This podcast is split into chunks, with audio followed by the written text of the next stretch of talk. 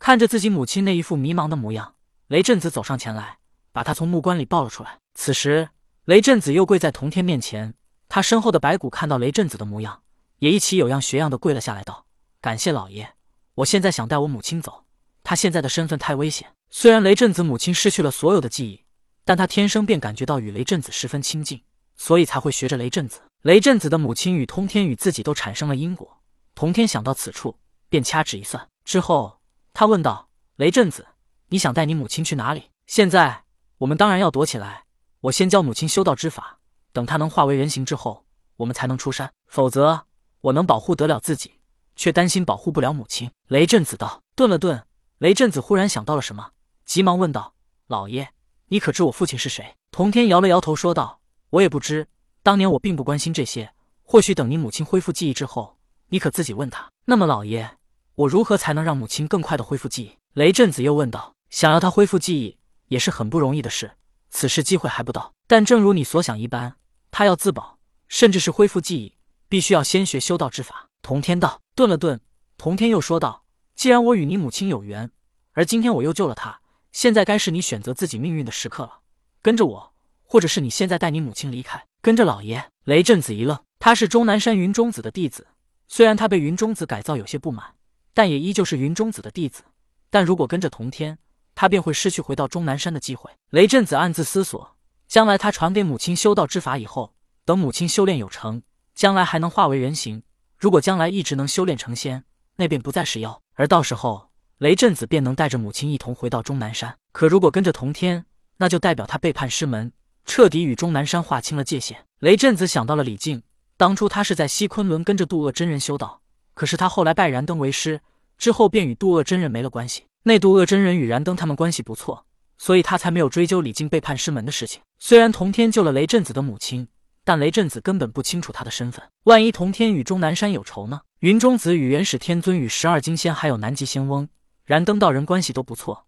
雷震子觉得自己留在终南山，还能得到云中子的庇佑。雷震子觉得自己很矛盾。童天对他母亲有救命之恩，可是雷震子又是终南山弟子，无妨。我并不是想要求你做什么，只是我还要第三次也是最后一次讲道，让你母亲听我讲道之后去领悟自己的道，而不是你强行教她修道之法。童天道，如今雷震子母亲纯洁的如一张白纸，让雷震子教她修不属于自己的道，童天确实觉得可惜，而且他也确实要第三次讲道。既然同样要讲道，多一个人或者少一个人，这根本就无所谓。而且只要雷震子跟着他走了，那么他再想回到终南山。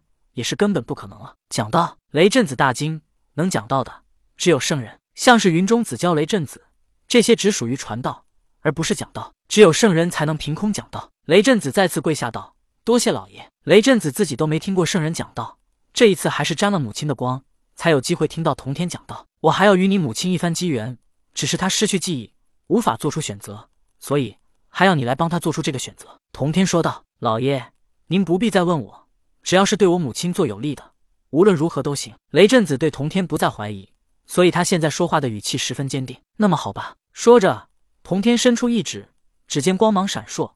童天一指雷震子的母亲，光芒在雷震子母亲白骨的身上游走。片刻，只见雷震子母亲的脊椎上出现了几个字：“白骨夫人。”老爷，您这是？雷震子看着自己母亲身上那“白骨夫人”四个字，疑惑的问道。童天没说什么。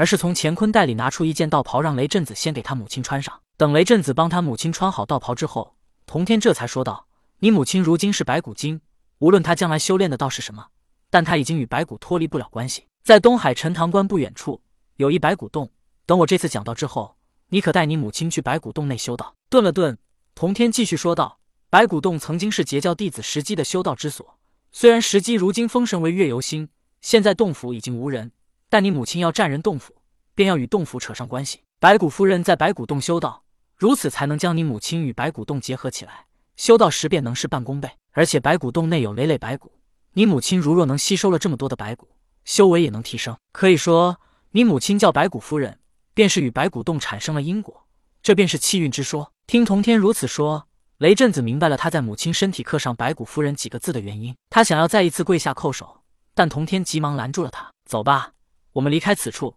先带你们回花果山。说罢，童天一挥手，祥云缭绕，出现在他们三人脚下。三人逐渐升空，向着花果山飞去。而在另一边，元始天尊与昊天上帝从火云洞出来之后，他们便商议要打击女娲。他们二人同时想到了一个人。